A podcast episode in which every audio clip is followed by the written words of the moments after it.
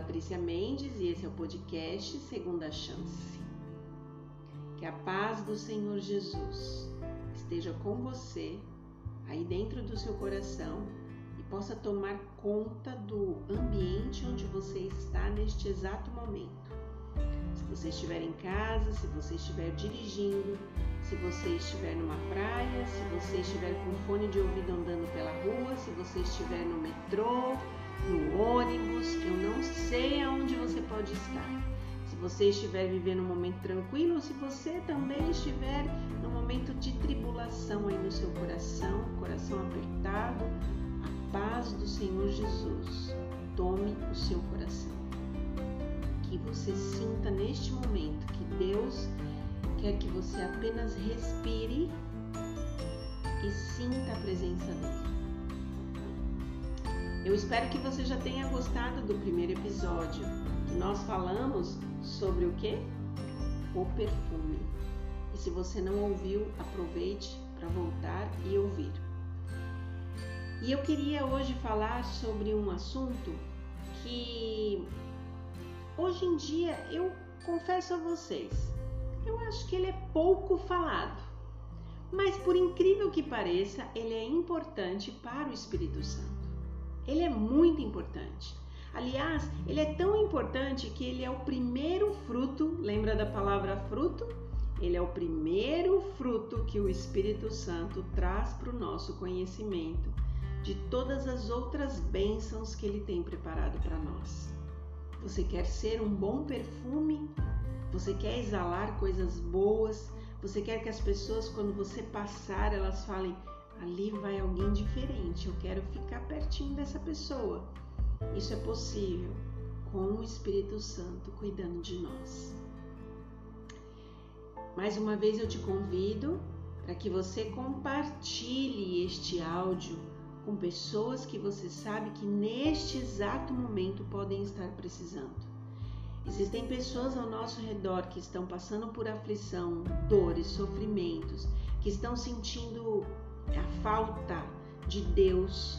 Elas estão, apesar de ele estar ali, elas não conseguem perceber que estão deprimidas, que estão com medo, ansiosas, preocupadas. É uma grande oportunidade, se você não sabe o que fazer por essas pessoas, compartilhar estes áudios. Compartilhar da maneira é, que você desejar, o episódio que você achar que se, se assim tem a ver com aquela pessoa, que você ajude, que você espalhe este perfume, que é falar de Deus. Você use da maneira que você quiser este áudio para que você possa mostrar às pessoas que existe um Deus que se preocupa com elas. E se você desejar, me siga na minha rede social, Instagram, é arroba Patrícia R de Rato ou R de Rose, né? Patrícia R MDS. E ali todos os dias pela manhã eu compartilho mensagens de inspiração espiritual para que você possa seguir o seu dia mais fortalecido. Vamos lá? Nós vamos falar sobre arrependimento. E o primeiro verso que eu gostaria de ler com vocês, na verdade, não vai ser um verso, vai ser um capítulo do Salmo esse personagem bíblico que escreveu este salmo, nós já tratamos dele no episódio que fala sobre Davi. E Davi estava passando uma situação muito delicada diante de Deus, muito delicada. Davi havia feito algumas coisas muito sérias diante dos olhos de Deus. E tanto Davi quanto Deus, eles tinham uma certeza no coração que eles eram amigos. Deus tinha em Davi um amigo e Davi tinha em Deus um amigo. A Bíblia diz que Davi era um homem segundo o coração de Deus. Você já imaginou a gente chegar neste nível? De Deus olhar para a gente e ele falar assim: Nossa, esse filho meu, essa filha minha é tão parecido comigo. Assim era Davi. Ele tinha todo esse apreço de Deus. E eu acho tão especial Deus olhar para a gente com estes olhos. E ao mesmo tempo, Davi, ele fazia de Deus o seu amigo, o seu companheirinho. Onde quer que Davi ia, ele tocava sua harpa, ele conversava com Deus, ele passava horas com Deus, ele acreditava e confiava no que Deus podia fazer por ele, de olhos fechados. Davi foi aquele que pegou uma pedrinha e matou um gigante, matou leão, matou urso. Era um homem forte, poderoso, cuidava, depois que se tornou rei, cuidava de exércitos grandiosos e, e acabava com nações inteiras. Davi era um homem é, da batalha, um homem poderoso, porque ele sabia que Deus estava ao seu lado. Isso é muito especial. Mas, assim como nós, Davi era um ser humano. E por ser um ser humano, ele também caiu. Mas eu sempre digo, né? Quanto mais perto de Deus você tá, muitas vezes é lá no pé da jaca que você enfia assim com força seu pezinho na jaca. E foi o que aconteceu com Davi. Davi, ele começou esse problema dele por causa de uma mulher. E aos homens que estão me ouvindo, é muito importante que vocês tenham conhecimento dessa história. Davi começou a espiar uma mulher pela janela, desejou aquela mulher, estou resumindo bem, tá? E aí levou essa mulher para dentro da sua casa, e aí ele ficou com ela, literalmente, maritalmente. Só que essa mulher tinha um detalhe, era casada. E quando ele descobriu quem era o marido, foi pior ainda, porque ele era um dos homens mais fiéis a Davi. E aí Davi, na ambição de conseguir ficar com aquela mulher para si, porque aquela mulher chega para Davi e anuncia que está grávida, Davi começa a planejar a morte do seu marido. E ele mata um homem inocente, leva esta mulher para dentro da sua casa. E com isso, essa mulher passa por um trabalho de parto muito dolorido e Deus diz para Davi que este filho não irá nascer porque ele é fruto de um pecado. Mas no meio de tudo isso, no meio dessa situação, quando Davi faz o mal para o marido dela, Deus manda um profeta diante de Davi e o profeta desmascara Davi com o seu pecado, porque Deus mandou o profeta lá falar em nome dele. Doideira, né? É. Mas Deus fala com a gente, viu? Eu queria que você guardasse isso aí no seu coração. E em meio a essa dor, a esse sofrimento, a essa angústia, Davi escreve este salmo. E eu queria que você fechasse os olhos, nem lesse a Bíblia agora. Eu queria que você fechasse, depois você pode ler novamente. Mas eu queria que você fechasse os seus olhos porque este salmo, ele é uma oração. E ele trata deste fruto que o Espírito Santo quer iniciar essa temporada nos ensinando. O salmo é o Salmo 51 e diz o seguinte: preste bem atenção. Tem misericórdia de mim, ó Deus. E se você sentir aí no seu coração, enquanto estiver de olhos fechados, de ter essa conversa com Deus, aproveite este momento. Cada leitura que nós fazemos na palavra de Deus, ela precisa ser viva para a nossa vida. Então, vamos começar novamente. Tem misericórdia de mim, ó Deus. Por causa do teu amor, por causa da tua grande compaixão, apaga as manchas da minha rebeldia. Lava-me de toda a minha culpa, purifica-me do meu pecado, pois reconheço minha rebeldia. Meu pecado me persegue todo o tempo. Pequei contra ti, somente contra ti fiz o que é mal aos teus olhos. Por isso, tens razão no que dizes e é justo o teu julgamento contra mim, pois sou pecador desde que nasci, sim, desde que minha mãe me concebeu. Tu, porém, Senhor, desejas a verdade no íntimo e no coração, me mostras a sabedoria. purifica-me purifica de minha impureza e ficarei limpo. Lava-me e ficarei mais branco que a neve. Devolve-me a alegria e a felicidade. Tu me quebrastes, agora permite que eu exulte outra vez. Não continues a olhar para meus pecados, remove as manchas de minha culpa. Cria em mim, ó Deus, um coração puro, renova dentro de mim um espírito firme.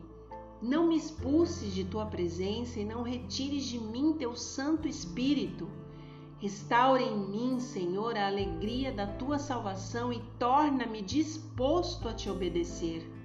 Então ensinarei teus caminhos aos rebeldes e eles voltarão a ti.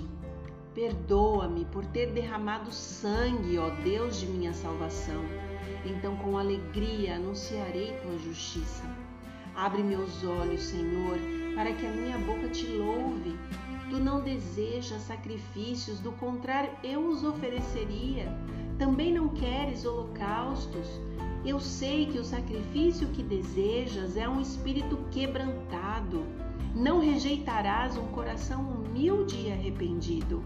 Olha com favor para Sião e ajuda-me. Reconstrói os muros de Jerusalém. Então te agradarás dos sacrifícios de justiça, dos holocaustos e das ofertas queimadas, e sobre teu altar novilhos voltarão a ser sacrificados. Amém? Que oração é essa, meu povo? Que oração! Quero só dar uma explicação pequena sobre esse finalzinho, quando ele fala sobre sacrifícios e ele fala que os novilhos voltarão a ser sacrificados, é porque ele está dizendo que por conta do pecado dele, ele estar na presença de Deus diante do povo, sacrificando ali, é, ofertando a Deus o melhor que ele poderia fazer, ele já ele não tinha condições, ele não tinha é, cara para estar diante das pessoas com o pecado que tinha sido descoberto. Ele fica mal diante de Deus e fica mal diante dos homens. Então ele pede a Deus para que Deus restitua, restaure a sua vida de tal forma que ele consiga voltar às suas atividades normais diante de Deus, no templo, diante do povo que ele era o rei. E ele pede aqui, eu achei lindo quando ele fala para Deus: Perdoa-me por ter derramado sangue. Gente, eu vou ser bastante profunda aqui. Davi tinha derramado sangue de verdade, sangue inocente, por um egoísmo do coração dele. Mas eu queria que você refletisse quantas vezes a gente derrama sangue quando a gente trata uma pessoa mal, quando a gente é falso com alguém, quando a gente age com a traição, a falsidade, a mentira, com a fúria, nós derramamos sangue. Porque essas pessoas sangram por dentro, elas são feridas por dentro. E eu sei que é uma figura de linguagem, mas eu queria que você conseguisse captar o profundo da oração dele. Não é só apenas a gente pegar uma arma ou uma faca ou o que quer que seja e matar alguém. A gente, quando faz um mal para o outro, nós estamos fazendo mal para Deus. E Davi teve essa consciência quando o profeta chega para ele e fala: Davi, Deus viu o que você fez e ele está triste com o que você fez. E na hora a ficha de Davi cai porque ele sabia o quanto ele e Deus eram amigos e o medo dele de estar fora da presença de Deus, que Deus simplesmente se afastasse dele, que o Espírito Santo deixasse, tomou pavor no coração dele, que ele se ajoelha, se prostra, rasga suas vestes, que era um, uma forma deles demonstrarem antigamente como eles sentiam a tristeza pelo mal, pelo pecado que eles causavam, e Davi se coloca diante de Deus. Eu espero que durante essa leitura deste salmo você tenha sentido no coração o mesmo desejo de rasgar a sua alma diante de Deus, porque o primeiro fruto do Espírito Santo é o arrependimento. O arrependimento, ele é um fruto da graça salvadora de Deus. As pessoas não estão falando sobre isso, elas não pensam sobre isso, elas não desejam se arrepender e elas estão sofrendo consequências sem perceber. Jesus, quando ele ensinou é, para gente através da sua palavra que a gente precisa se apresentar diante dele, sentindo a necessidade da sua graça para que ele vivifique o nosso coração e a gente declara por meio dessa graça que a gente precisa viver uma vida de santidade, de pureza. Quando a gente faz isso, a gente está se colocando humildemente diante de Deus e dizendo para Ele: Eu preciso do Senhor, eu dependo do Senhor. Quando a gente é ensinado por Deus a andar no caminho certo, a gente consegue conduzir pessoas no mesmo caminho através do que? Da nossa influência. Engraçado que hoje influência é uma palavra de ordem, né? Mas quantas pessoas influenciam para o mal? Ou influenciam para coisas banais? Ou influenciam para coisas sem importância?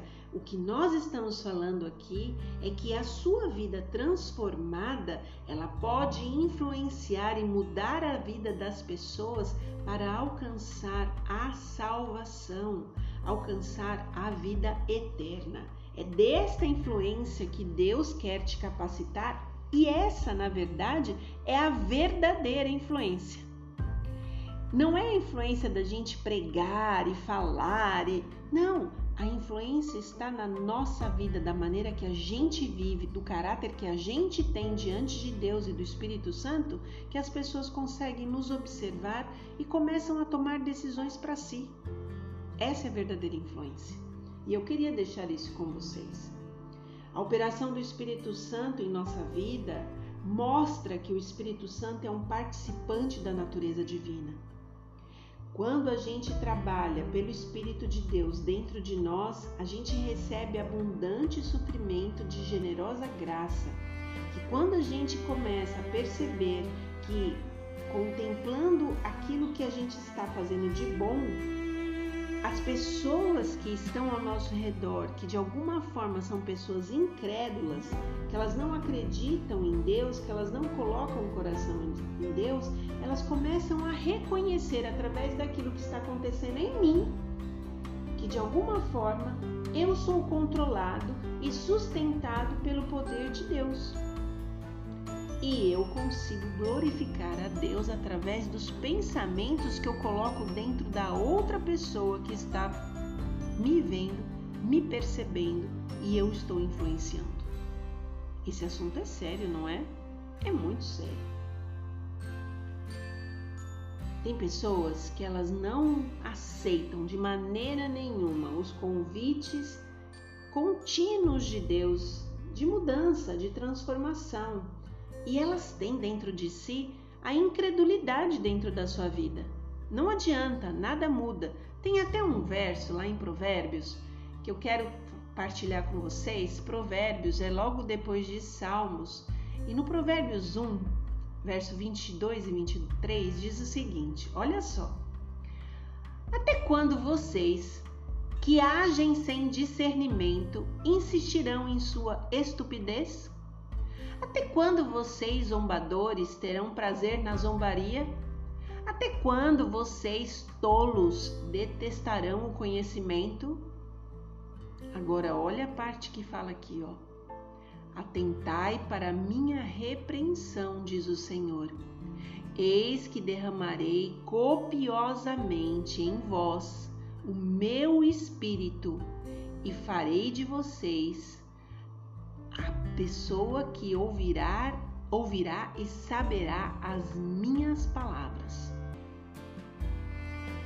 Deus tem toda a necessidade e todo o interesse de que você consiga mudar, né? Esse tal de mindset que as pessoas falam. É isso aí. A gente tá andando numa direção e a gente se arrepender daquilo que a gente está fazendo e se converter. E quando a gente está falando converter, a conversão é você dar meia volta e voltar para o caminho certo e para o caminho exato que você precisa tomar. Esses versos de Provérbios são muito fortes. E aí a gente entende que o arrependimento do pecado é o primeiro efeito, preste atenção, é o primeiro efeito da atuação do Espírito Santo na nossa vida. Você quer saber de alguém ter a certeza de que o Espírito Santo tomou aquela vida? O primeiro fruto é o arrependimento. Independe pessoas, eu quero que vocês entendam, independe de religião. Independe. O único processo pelo qual a infinita pureza reflete a imagem de Cristo em seus súditos redimidos é a única forma é o arrependimento. Aqui no livro é, de Ellen White, que se chama Bíblia Comentário, na página 6, diz o seguinte, o seguinte: Em Cristo habita toda a plenitude. A ciência que não está em harmonia com Deus não tem valor. Ele nos ensina a considerar todas as coisas como perda por causa da sublimidade do conhecimento de Cristo Jesus, nosso Senhor. Este conhecimento é a ciência mais elevada que qualquer homem pode obter. O arrependimento do pecado é o primeiro efeito da atuação do Espírito Santo na vida do ser humano. É o único processo pelo qual a infinita pureza reflete a imagem de Cristo em seus súditos redimidos. Eu queria te convidar para que a gente fizesse uma pequena oração neste momento. Muita gente tem me procurado e falado: eu sinto a necessidade de andar com o Espírito Santo eu sinto a necessidade de perdão. Assim como Davi, eu queria te convidar para você fechar os seus olhos e a gente fazer uma pequena oração. Senhor Deus, Entendemos hoje que o fruto inicial para a transformação da nossa vida é o arrependimento. Lemos no Salmo 51 a necessidade de um homem de se prostrar diante de ti e entender que o Senhor era o seu melhor amigo e ele não queria perder esta amizade de maneira nenhuma e ele queria permanecer diante de ti. Por vezes, Senhor, nós vamos ter que deixar coisas que nós não queremos deixar. A nossa natureza, nosso coração não quer parar.